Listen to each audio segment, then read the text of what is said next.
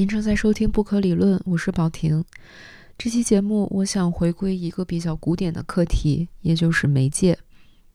最近读的书《奇云》里面看到 “means”，也就是方式、工具这个词，翻译者把它翻译成了“依凭”，也就是依靠、凭借的这个依凭。我感觉这个还意外的挺准确的。它跟其他词不一样，在于它体现出了一种依存感。我常常陷入这样一种循环里面，就是产生了一个想法，然后我就去找很多相关的资料，然后读完以后试图去整理，整理完又要去找更多的资料，然后再去读，再去整理，然后就一直这样循环下去，就永远没有真正读完的那个时候。我本来在纸上写了我还有多少本书、多少篇论文还没有读。然后我需要把它们整理完之后再开始录这期节目，但是这看起来实在是遥遥无期。最后我就决定还是先放过自己一马，至少先坐下来开始录音。虽然这个过程它不是很顺利的，从头就能录到尾，但是好像看着眼前的软件声音的形状在不断的被记录下来，这个东西好像才真的成为了我的一个依凭。如果没有它，我这几个月来所想的、所看的，好像都不存在一样。而这样说出来的过程，也在改变着我之前一些想的东西。它并不是一个纯粹的记录过程，而是不断的逼迫我怎么样用话语、用声音，把最接近我所想的东西传达出来。如果是换一种媒介，那它逼迫我的方式又不一样。那我可能传达东西也完全不一样了，所以我一直认为，嗯，意义的传达它当然依存于媒介，而媒介其实也是对你传达那个意义有创造性的作用。刚刚我用了“逼迫”这个词，这个词其实不是事先想好的，而是我在想要怎么表达这个事情的时候脱口而出的一个词。在《奇云》里面，John Durham Peters 就写过这样一句话。危险环境催生艺术，敌意则是发明之母。刚刚在不自觉地用了“逼迫”这样一个好像不是那么友好的词之后，我好像也更加理解了这句话。就像这么简单的录音这种方式，它可能改变了我表达的内容本身。我们人类这么漫长的历史当中，生存的环境又是怎么改变我们的？所有这些环境因素是如何塑造我们的？这是这段时间以来我一直想去弄懂的问题，但当然这几乎是不可能的，因为这个问题实在是太大了。大概是从二十世纪以来，只要说到媒介，我们在大部分情况下其实说的是大众传媒，也就是随着技术的革新不断出现的那些新的内容生产手段。最典型的就是像电视、电影这样的技术，它成为了媒介研究绕不开的内容。然后现在大家又开始谈论数字媒介，可是如果我们把这个问题追溯到以前更远更远的以前，媒介又是什么呢？英文的 medium 或者是 media 这个词，它的词源是来自拉丁语的 medius，意思是中间的，a middle ground 就是一个中间的位置这样一个意思，在。柏拉图和亚里士多德的文本当中，他们用过一个希腊的词，也是一样的意思，叫 metaxi 或 metaxu，意思是 in between，在中间，在之间。在会影片里面，这个词其实是用来描述 Eros 这个角色，他的状态是在人和神之间。在柏拉图的泰阿泰德篇里面，这个词又用来描述主观和客观之间。理念与现实之间，在他的文本中有这样一段对白色石头的描述：有一个人说：“我看见了一块白色的石头。”这句话实际上是带有他主观感知在里面的，而客观的描述应该是这块石头具有一个性质，就是它有白色这个色彩。而这两种描述的共同点就是白色这种色彩。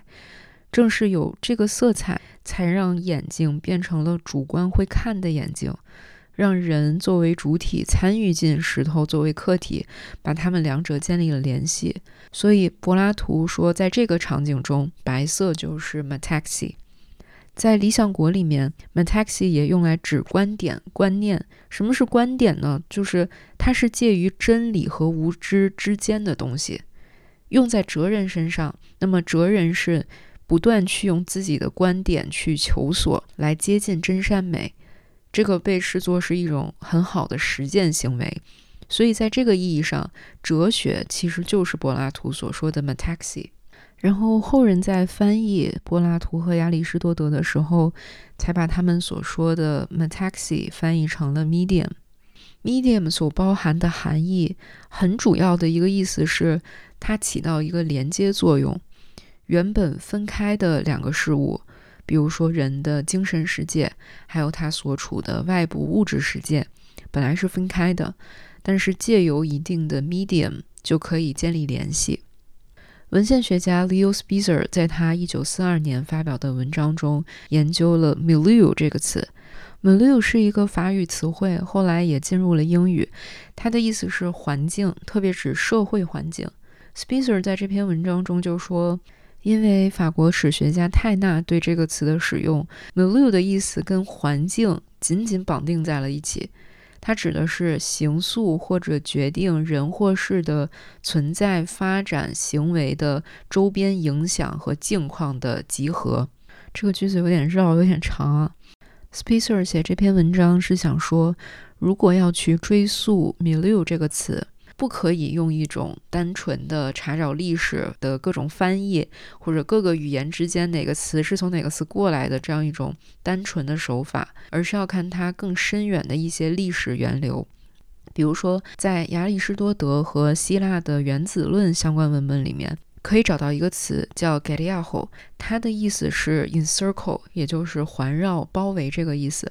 这个词跟空气、大气是连接非常紧密的，因为在希腊的原子论者看来，空气就是原子移动的介质，而空气的干湿、冷暖，也就是气候 （climate），它其实在古典文本里面是对应 milieu 的。它不仅指影响人身体外部条件的这种状况，也是指影响人的精神，或者就是影响生命本身的环境条件。这也正是占星学最早的基础。通过考察太阳、月亮、行星的这些位置，还有人出生的时候四大元素——火、水、风、土这种元素的构成，所有这些都是 natural ambience，它直接影响了人的秉性和人格。所以 Spitzer 就指出。milieu、ambience 还有 medium 这几个词是有直接的关系，而这里面牛顿对它的使用也是不可忽视的。牛顿使用 medium 这个词主要有两种用法，第一种是非常功能性的用法，它是指光、磁力、引力、声音这种被传播出去的时候所使用到的介质。嗯，第二种用法其实就是指以太 ether。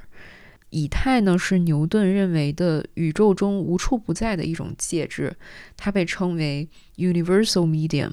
在这里，universal 达到了宇宙的和无处不在的双重含义。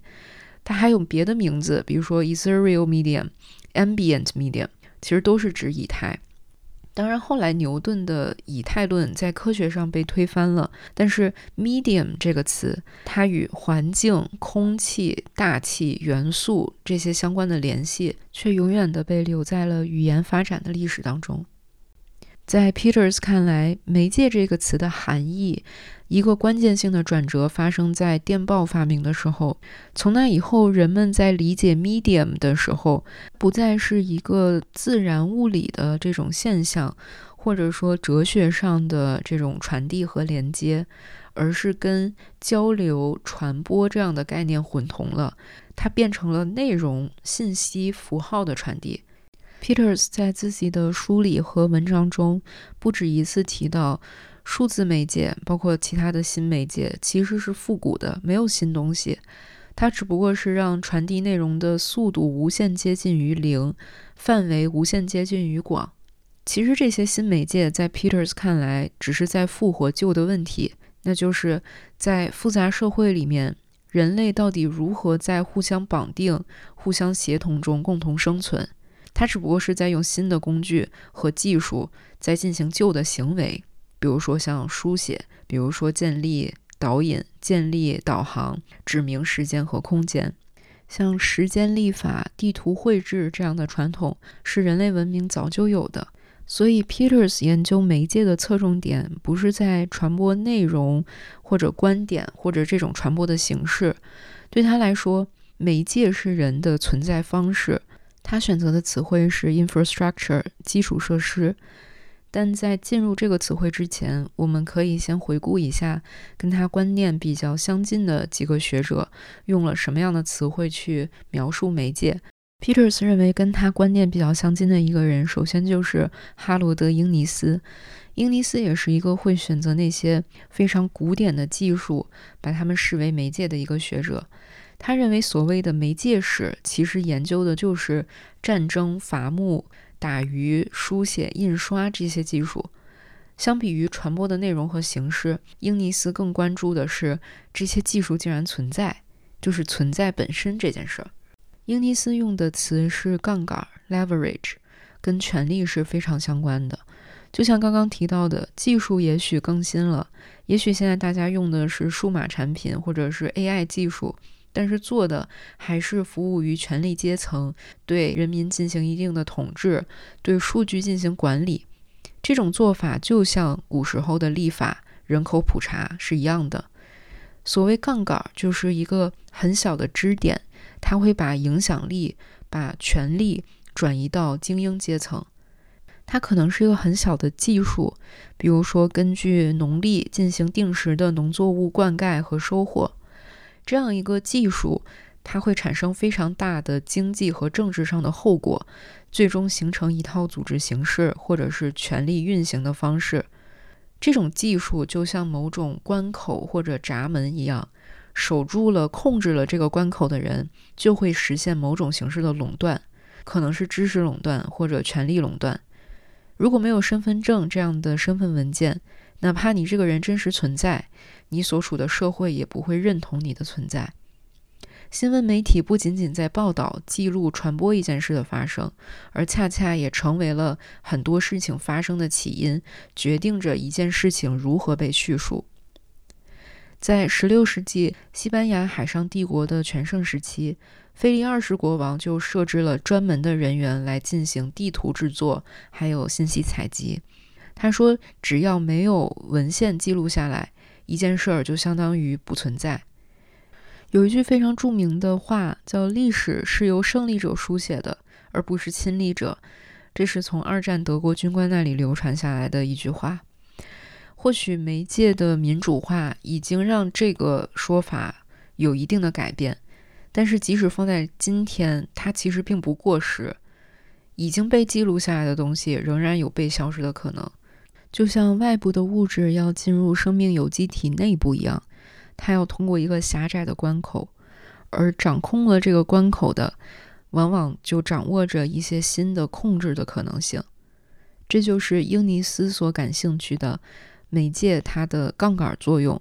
这个杠杆作用调节了时间、空间还有权力之间的关系。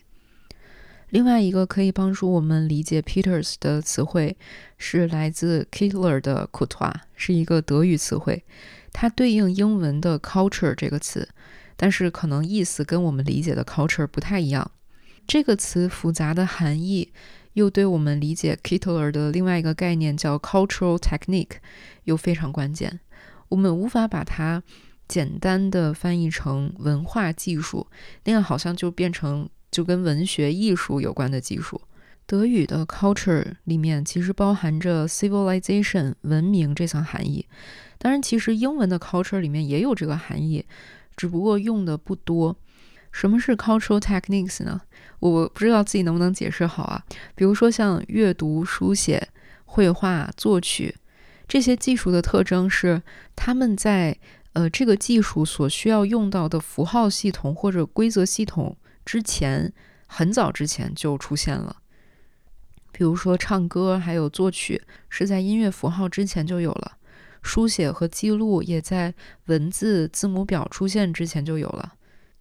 当然，如果按照这种方式去定义的话，cultural techniques 会太宽泛了，好像几乎没有任何的 technique 不是 cultural technique。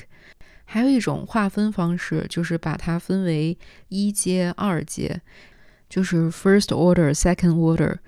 嗯，是什么意思呢？一阶就是它处理的是原始材料，并且仅此而已，比如说耕作农田或者烹饪食物。二阶的技术有一个一阶技术不具备的特点，就是它们有一定的反身性或者自我指涉性，比如书写技术可以用来写书写本身。绘画可以用来画绘画这件事，电影也是同理。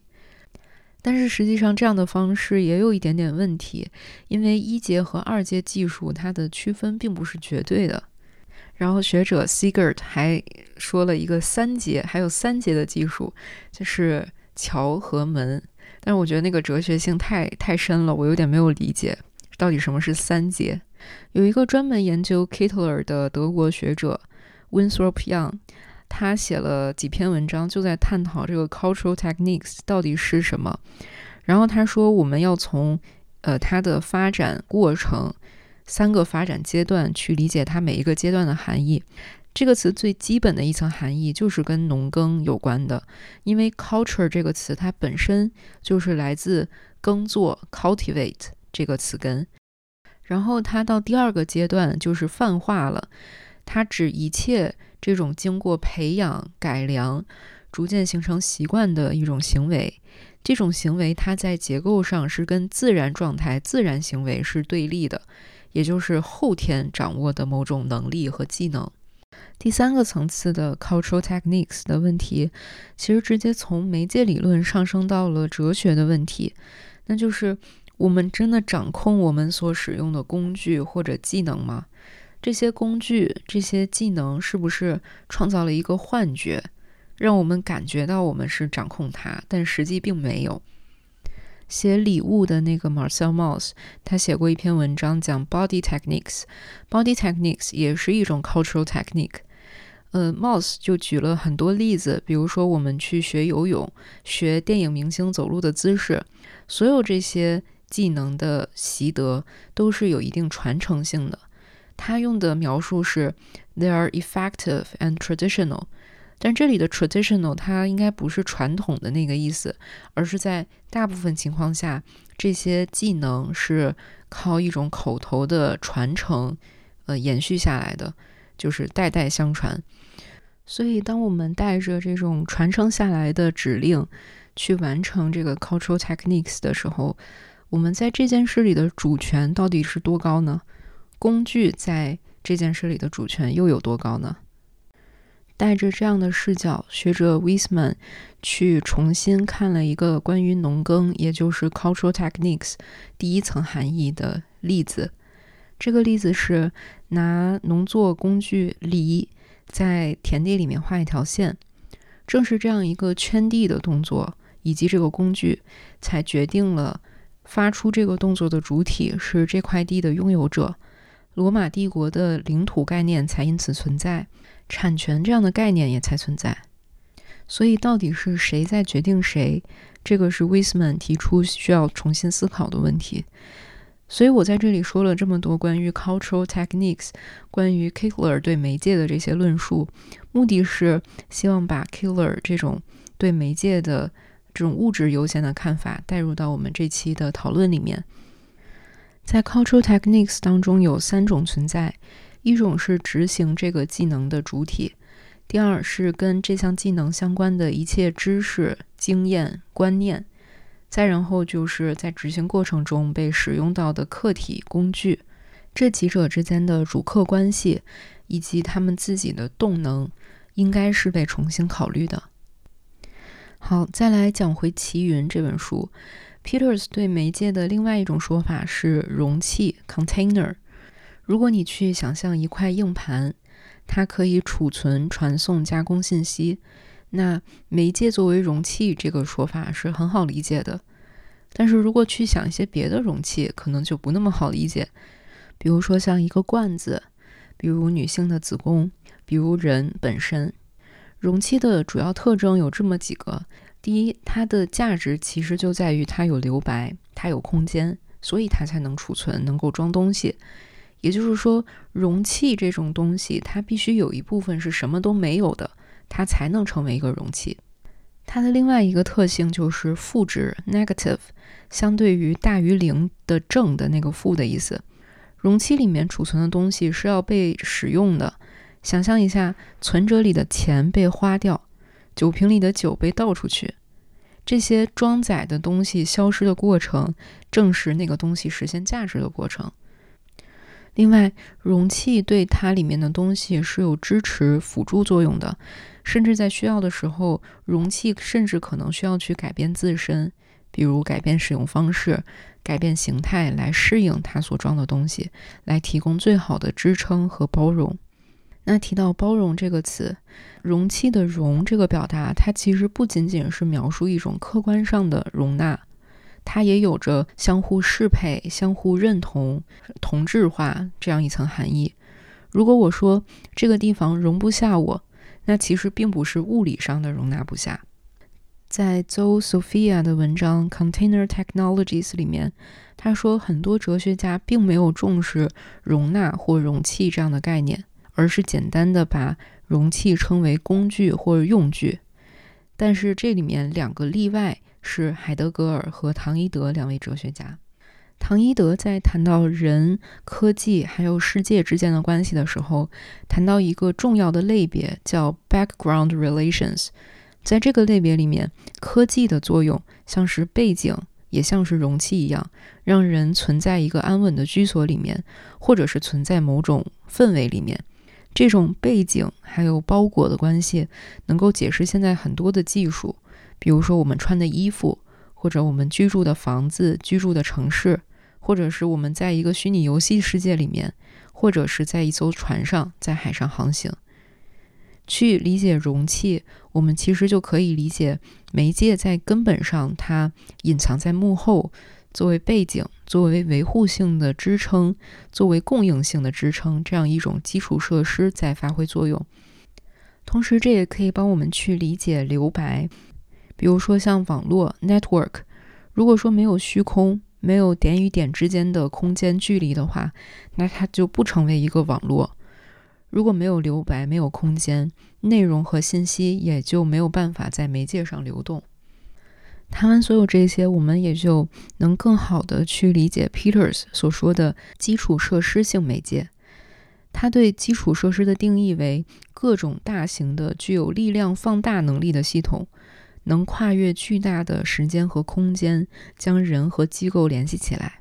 它可能是大型的硬基础设施，比如说像城市的高架桥、巨大的水库；它也可能是软基础设施，比如说从古希腊、古罗马就流传下来的历史、哲学、宗教、数学、语言、法律这些东西。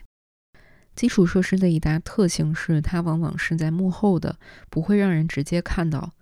而能让人使用到这个基础设施的那个通道、那个 interface 或者 portal，往往是非常小的。比如说像墙上的一个电源插口，或者是厨房里的水龙头。所以 Peters 在讲基础设施的时候，起了一个跟 McLuhan 一样的标题，叫 Understanding Media。但这里的 Understanding 不是理解的意思，而是 Under 杠 Standing，立于表面之下的媒介。他提到，弗洛伊德就将人的内心 （psyche） 比作城市、下水道、废墟、文件系统等等这些基础设施。弗洛伊德想表达的是，人跟自己进行的交流，对自己的理解，往往是像调查犯罪现场一样，他需要去通过很多表面的情绪表现，但其实这些都只是幌子而已，然后去透过这些来理解。我们看不到的大脑和意识的内部工作原理，所以基础设施主义 （infrastructuralism） 它关注的就是表面世界背后我们无法理解的各种事物。它是研究针眼儿和窄门的学科。用基础设施的眼光去看媒介，媒介是后勤型的 （logistical）。当它足够成熟的时候，它就在背景中，让你感觉不到。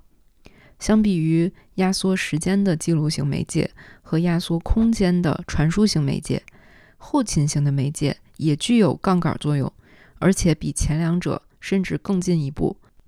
它更具有整合人和事物、勾连万物进行协调的功能。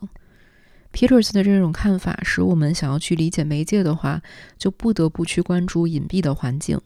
Peters 的另外一个指向则指向了自然界，当然，他否定我们需要去特地区分人工和自然。在谈到海洋、天空、火等等这些事物成为媒介的时候，他并不是说这些元素本身就是媒介，而只是对特定的物种以特定的方式，通过特定的 techniques，这些元素才成为媒介。媒介是自然和文化，就是刚才说的包含 civilization 的那个 culture 两者的拼接。那既然这本书叫《奇云》，我们就先来看看云是怎么成为媒介的。艺术史学家达米什所写的《云的理论》这本书，回顾了云在绘画中出现的历史。其实我个人来讲，相比于《奇云》这本书，我更喜欢《云的理论》。它不像《奇云》那么包罗万象，但是是一个非常小而美的东西，阅读体验非常好。达米什分析了一位非常善用云在画作中的画家科雷乔。文艺复兴时期，绘画是使用均匀规则的光线去照明的，而且是用封闭的正焦直焦的方式去表现空间。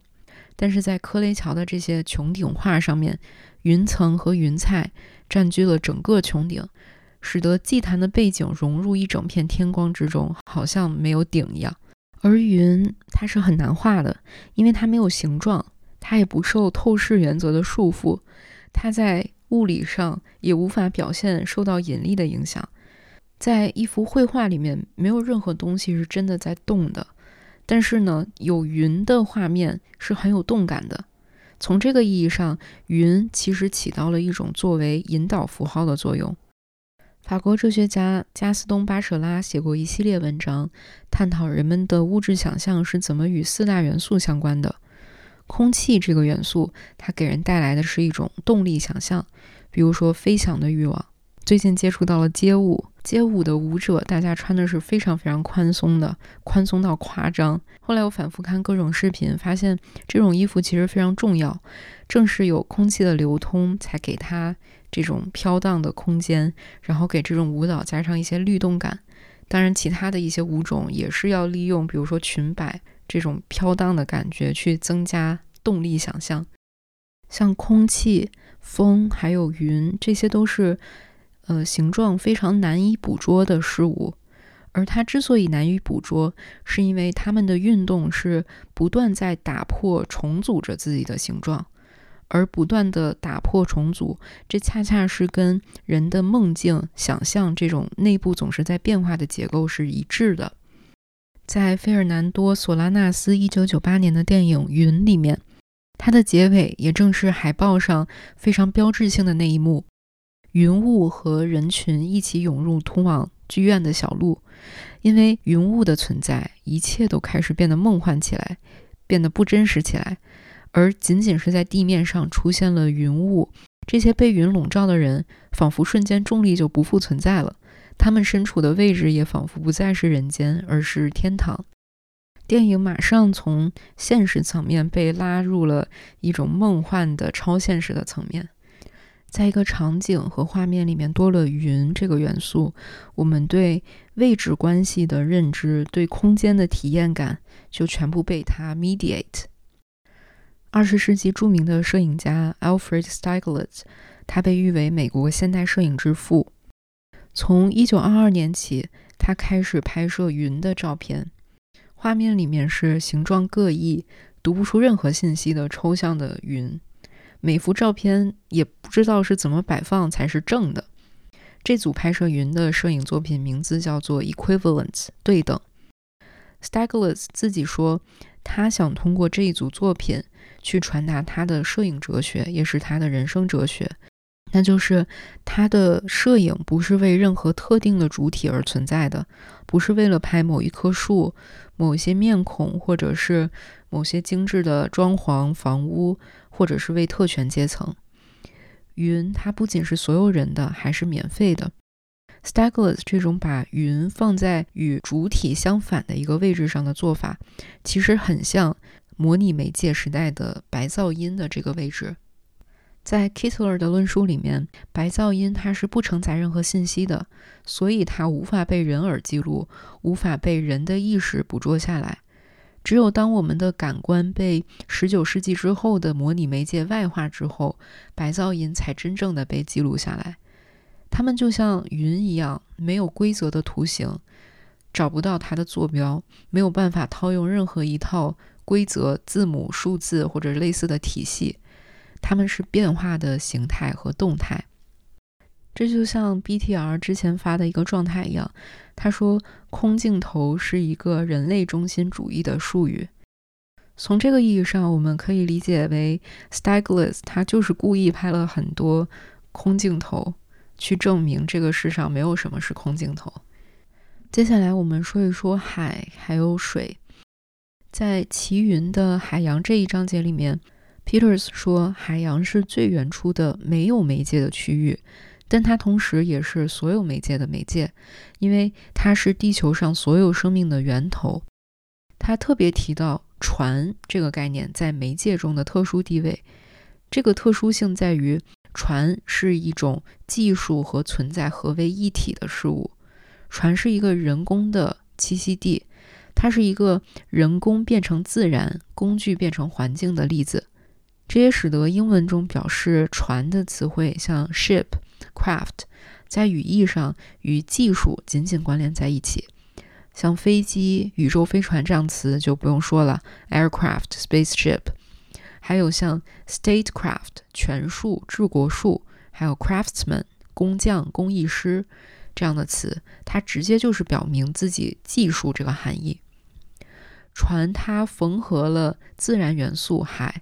还有人工的技术，也就是造船这个工艺，还有人的技能，像驾驶、观测星象、观测天气、掌控风向等等，所有这些结合在一起，成为了一个非常典型的文化技术整体，从而催生了更多的技术，比如说像食品保存、分工、呃集装，或者是使用烟火和浮标进行信号用语，还有保险业。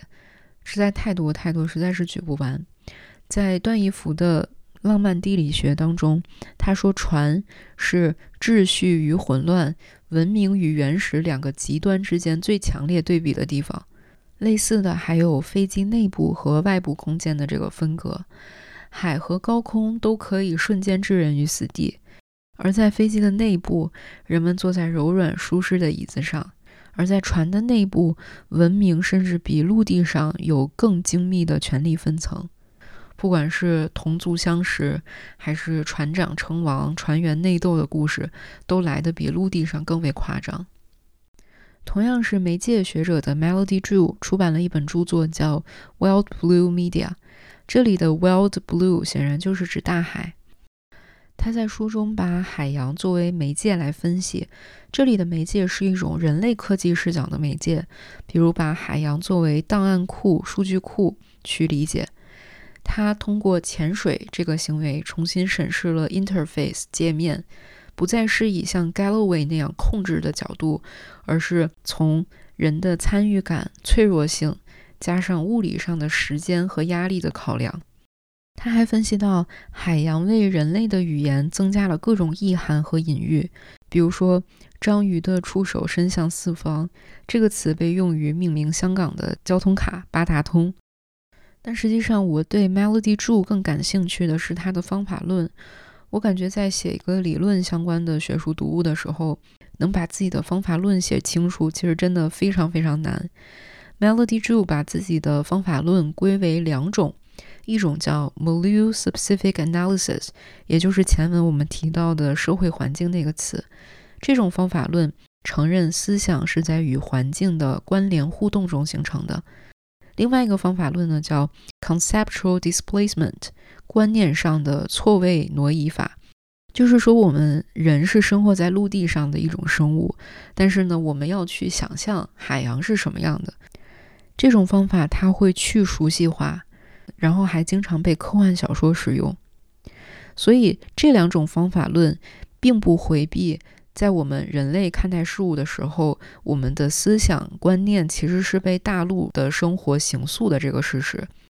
呃，Melody Zhu 称之为 terrestrial bias，就是一种陆地偏见。人有各种各样的偏见，也就像我们认为绿色代表环保，这就是一种 color bias。然后就在这两种方法论之下，Melody 他做了非常多有意思的事情。比如说上一集不可理论节目里面提到 surface reading 表面阅读这件事儿，呃，Melody Zhu 把这件事儿带到了看海平面，就是在海平面之上和浸没在海洋之中两种阅读、两种视角。并且他还借此方法论挑战了以往我们谈到媒介说的就是那种可以往上面写东西 （inscriptive media） 铭刻型媒介，或者说可以记录信息的媒介。比如有一种海洋生物叫幽灵鸮 （vampire squid），它去做出应激反应和沟通信息的时候，吐出的墨汁是一团云状的液体，是不具有任何留存性的。然后他还提到特德·江的小说《呼吸》里面，主人公说他的记忆不是铭刻在金属薄片上的，而是在持续的氩气气流当中。说到呼吸啊，就是跟空气有关的这种非铭刻性媒介，我又要提到舞蹈了。我最近刷到，呃，舞蹈家高彦金子，他发表过一个看法，他说舞蹈是一种呼吸的艺术，呼吸是一种。跟生命共存的现象。当我们在呼吸的时候，我们是没有觉知的。它不像你想表达一个情感，你需要把它具象成一种语言，或者用一些词汇去表达。呼吸它是跟着你的情绪来的，根据你的体征，它自然会自己变化。比如说变得急促，变得缓慢，或者是你要屏住呼吸。高彦金子说，正是因为呼吸是身体里的风。身体才有无限的变化，它不是一个死板的空间和媒介。我在想，高彦金子所说的这种不受限的身体，是不是就是因为呼吸或者风它的不可铭刻性的这种特性？好，接下来谈一谈天空媒介。天空对人的对时间观念的塑造是直接相关的。日夜变换、四季更迭，让人发展出了时间周期性的概念。天气的变化则是另外一种概念，是概率论，是时机。希腊语里面表示天气的这个词叫 “caros”，它现在在英文里面就是机会 opportunity 的意思。有一个韩剧叫就叫 “caros”，我没有看过，但是它的中文译名挺好的，被翻译成了化石危机。“caros” 这个词其实也有三重含义，第一重就是在荷马史诗《伊利亚特》当中，它代表的是身体最脆弱的那个部位，就是脖子和胸之间的锁骨，所以它与正确的位置、危险还有死亡是相关的。它的第二层意思是梭织技法的一个术语，也就是梭织当中的开口。呃，梭织机这种机器呢，它会把纱线分为上下两层，然后这两层纱线不断的交织交叠。所以中间的那个开口，它只会短暂的出现，所以是 caros 这个性质。然后 caros 的第三层含义就是一个时间的节点，在这个节点上，各种情况非常巧妙平衡的组织在一起，形成了各个因素组合的一个最恰当的 fit，一个 occasion。所以被闪电击中，它是非常危险的，但同时也与 epiphany 与顿悟有关联。地球的周期性节律让人的大脑被赋予了一种内在的节律，哪怕我们自己意识不到，其实我们的神经已经按照不同的时间尺度，按照感觉输入的速度，在分配我们的劳动。来听听这几个词：temperature 温度，tempo 节奏，temperament 气质，还有西班牙语的 tiempo 时间天气。这些词汇它都是共享一个语义场，来自天气、天空，还有对时间元素的认知。我们可以看到自然环境以及从这些环境中人获得的古老记忆，已经在语言语义上影响了我们接受新事物的方式。当然，呃，语言或者词汇这又是一个非常非常大的课题。简单的挑选一些来说的话，呃，比较有代表性的是计算机语言中，其实跟海洋、跟水相关的概念特别多，比如说像网上冲浪，比如说像 dock、port 这两个词，码头和港口，在计算机语言里面表示端口、拓展坞、软件移植这样的意思。还有像盗版资源网站叫 pirate sites，海盗网站。嗯，之前李如一还曾经把赛博空间 cyberspace 翻译为浮控流域，流域啊。还是之前那个哲学家巴舍拉，他说我们对语言的想象实际上就是一种水的想象，液体性本身就是语言的愿望本身，因为语言是自然流淌的。那么在现在这个数字媒介的时代，语言它可能被抽象化成了信息。这种信息可能也是被赋予了水或者海洋的特性。另外，就是性别的想象也是存在的，比如人们总是把自然和女性联系在一起。巴舍拉就说，头发是一丛树，是藤；头发还是珠宝，是女性的杰作。这就是动物的植物性，女性深刻的植物性。还有一些类似的描述，像历史学家，嗯，米什莱。他在《海》这本书当中说，海洋吞噬着并产生着粘液，抚慰着海岸并使其圆润，让海岸具有母性的轮廓。像月亮、波浪、呃潮汐、水中的奥菲利亚这些情节，都传递着一种性别观念。包括 John Durham Peters 在内的媒介学者，还有像 Wendy Chen，还有。像明确就说自己是女性主义的 Zoe Sophia，其实都在试图让人看到这些媒介概念中性别的一些面相。最后，其实我想谈一些艺术作品。音乐家坂本龙一分别在2018年和21年接受了记者 Starians 的采访。在一八年的访谈里面，记者问到他的展览作品《海啸钢琴》。这个艺术品呢，是一台经历了2011年东日本大地震海啸之后被打捞上来的钢琴。琴键上面安装了自动演奏的装置，演奏的乐曲是由全球地震数据经过编程和压缩之后写出来的乐曲。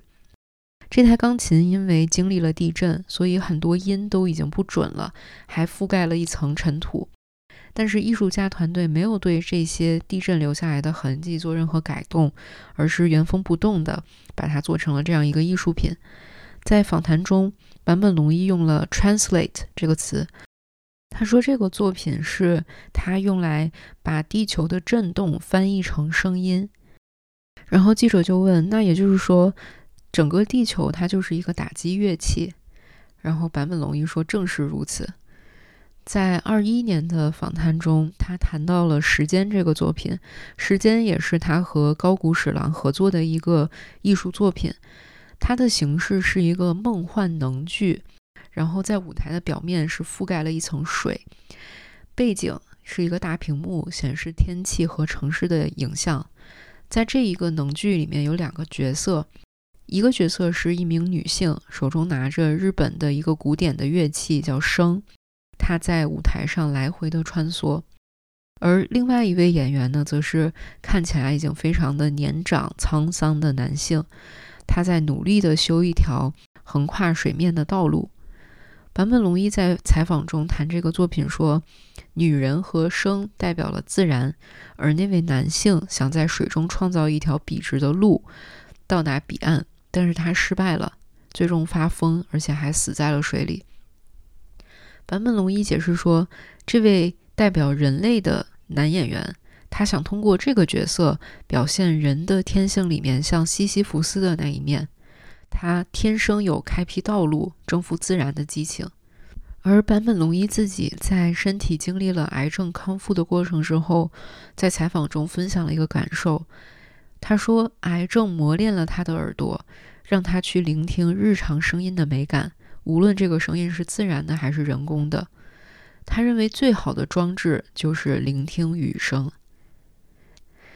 看到他在访谈中分享的这些感受，我不禁想，坂本龙一其实不仅是一个音乐家或者艺术家，他其实是一个媒介艺术家，不是用新的媒介，而是用艺术去表现媒介本身。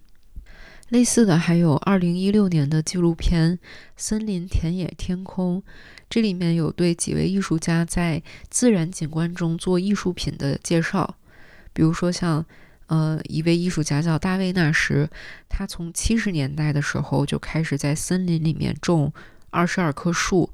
这二十二棵树的位置是一个正圆形，在树的成长过程中，他一直持续不断的对它们进行修剪，然后让每一棵树都去往同样的方向扭曲。这样经过了四十年的生长，这个由树形成的景观才最终完成，而且它还在继续成长下去。这个景观它成了一个自然环境中有过明显人为改造的景观，而且这个艺术作品的一个主要部分就是种植和培育这个动作。纪录片里面还有一些其他的艺术作品，比如说像用羊圈改造的石材雕塑，还有通过掌握海水的潮汐变化之后，艺术家在退潮的时候建了一个石堆，然后石堆上面点燃火。然后海水慢慢的涨，潮水一点点的就跟火持平了，这样两种看似矛盾的元素水和火相互交映，产生了一种艺术效果。纪录片里面还有一个有点争议的艺术作品，是 Richard Loam 在地图上画了两个点，他把这两个点用尺子连成一条线，这条线对应在现实中是一条十英里的徒步路线。然后这条路线就是艺术作品本身，它的争议在于，有一些评论家认为这个根本不是艺术，在纪录片里面也可以看到相关的一些辩论的录像。但是在我看来，似乎很多人忽视了一点，就是艺术 （art） 这个词，它本身其实就是有技术技巧这个意思的。就像在纪录片的一开始，制作人他在海边用石头围了一个小的圆圈。他说：“这个行为就是人类的一种最基本的 culture 的表现形式，就是一种 cultural act。当所有这些艺术家通过自然去创造他们自己的艺术的时候，至少在我看来，他们的艺术实际上是在向‘艺术’这个词更古老的那个含义在致敬，就是作为技艺 technique 的那个意思。这些艺术作品表现的行为是种植、观测。”使用火种、绘制地图、行走等等，这些本身就是 art。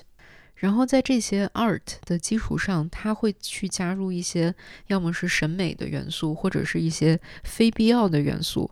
比如说，你如果是从实用的功能上去建造一个羊圈的话，你没有必要去安排它成为一个美观的位置，或者说安排它的这个跟太阳照射的那个角度，让阳光洒在上面的时候有一种反光。就有一天，我突然在手机上刷，呃，刷到一天世界的博客，然后那个竖排版的网页，我就突然想到了这个，哪怕就是脱离我们讨论这个是不是艺术，只是呃一一种行为，这个行为就是说，在一个媒介上去加入一些这种不必要的成分，你不太习惯的成分，额外的审美的成分，才是让这个媒介更加的显性，让它能更被人看到。而不是在一个背景里，嗯，来做一个总结吧。Johnderham Peters 对自然和元素的关注，难免会让人想到媒介生态学。媒介生态学研究的是感觉器官的自然演化，它如何展现出生物还有所处环境互相整合的这个过程。但是，我觉得 Peters 所做的事情或者想做的事情远远不止如此。他可能自己都不太知道自己的研究会被归到哪类里面。即使我们用呃 infrastructuralism 基础设施主义，或者是 elemental media 元素型媒介去描述它，其实可能也是不太全面的。他一方面认为自然界中的事物，像大海、云、火或者气候，它们本身是媒介。同时，另一方面，他也认为现有的一些人工媒介，比如说像新闻、天气预报，其实这些人工媒介也像自然元素一样，起到着环境的作用。他同时又同意 Bruno Latour 不想去区分人工和自然，进行这样的分界。另外，他确实在生态保护这方面提出了一些诉求。我所理解的《奇云》这本书，其实是 Peters 他想提供一个缩影，或者说想提供千千万万种缩影。就像他之前在一个访谈里面提到的《地心引力》（Gravity） 这部电影，他认为这部电影很吸引人的一个地方在于，它让人不再拥有我们平时看到的那个地平线，让我们失去了惯常所拥有的那个视线，去掉了地球中心主义。而那个孤独的宇宙飞船，那个孤独的标志，成为了一个人类式或者是人工制造的环境、人类技术的一个小小的符号和缩影。他在这本书里面提供了很多很多这样的缩影。在同一篇访谈中，Peter 才提到，他本来构想《奇云》这本书的封面是想用荷兰风景画画家鲁伊斯达尔的画。这幅画的名字叫《View of Harlem with Bleaching Grounds》。他想用想用这幅画去当封面，但是因为出版社的一些原因，最终没能实现。这幅画它就是采用了一种眺望的视线，画的下半部分是平原，然后上面很大一部分其实都是在画天空和云，云占了很大的一部分。Peters 认为这幅画。看起来是在画风景、画云，但实际上是画风。风的方向非常复杂，通往各处，但是你又画不出来风。你是看通过云去看风，这些风有各种各样的漩涡，各种各样的方向，就像这本书复杂的内容一样。在这幅画里面，陆地上的景色是遵循近大远小的这种透视法，但是对空中的云彩，这样的法则就完全失效了。你找不到任何的透视。处于这幅画视觉落脚点的中心位置的是一个小教堂，这个小教堂刚好处于天际线的这个位置。画家鲁伊斯·达尔他其实信奉加尔文教义，在他的宗教教义中有破除偶像崇拜的要求，所以是不能在画里面直接去画一些神的画像的。鲁伊斯·达尔选择了这样一种方式。在风景画里面加入了他的宗教思想，而实际上云也是在表达神的一种创造活动。Peters 本人其实是摩门教徒，他在另一本书《对空言说》当中有一些关于天使的论述。我看到，因为他的宗教信仰有一些被人诟病的声音，但是这并不影响《奇云》确实是一本很丰富的书。他似乎想让我们往天上看。但是是以一种不同于古人的方式往天上看，看向宇宙与地球的分界线。实际上，理论 （theory） 这个词，它最早就是跟天空有关的。它跟剧场 （theater） 这个词是同源词，意思是寻找、观看。而最接近理念规律的，就是宇宙运行的规律，那就是往天上去看。当我们再度将 culture 回归 civilization 这层含义的时候，就会发现我们所有说的这些技术是，它其实也是人类的生物学、自然史。长期研究环境的学者 Tim Ingold 认为，人控于自然的这个叙事里面包含着两个极端，就是人的智慧，还有那种原初的大自然。这样的对立应该是被抹除的，技艺 technique 更应该被放到。人和环境共同生长的这种视角去看待，或许只有这样，我们才能理解媒介。它是一种远古生命史，它被写入了我们的细胞当中。没有 means，没有依凭，就没有我们的存在，也没有生命。以上就是本期节目内容。不可理论带你用理论理解生活。我们下期再见。